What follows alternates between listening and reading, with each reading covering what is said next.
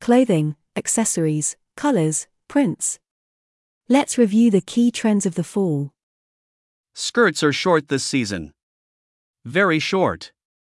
Straight or pleated, black, colored or sequined, the micro skirt, which was a staple for Britney Spears and Christina Aguilera 20 years ago, will be the centerpiece of your wardrobe until next spring. Another leftover from the noughties that will be part of the fall season will be low cut pants and jeans. After years marked by high waisted pants, make way for models cut at hip level, preferably worn with wide belts and crop tops. If you have to choose a color for fall, go for pink. In order to add a touch of pizzazz and optimism, opt for hot pink or fuchsia. The trend is part of a broader phenomenon, Barbiecore, inspired by the sartorial must haves of the most famous doll on the planet. The idea is to not take one's outfits too seriously.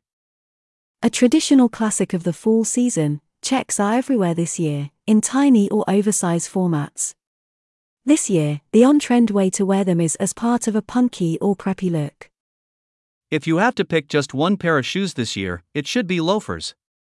A mix of style and comfort, they are an ideal alternative to heels. Black or colorful, with or without laces, loafers take a wide range of forms, even if the models with thick, cleated soles appear to be the stars of the season. When it comes to accessories, ties are a star this season. Choose a preppy style if possible.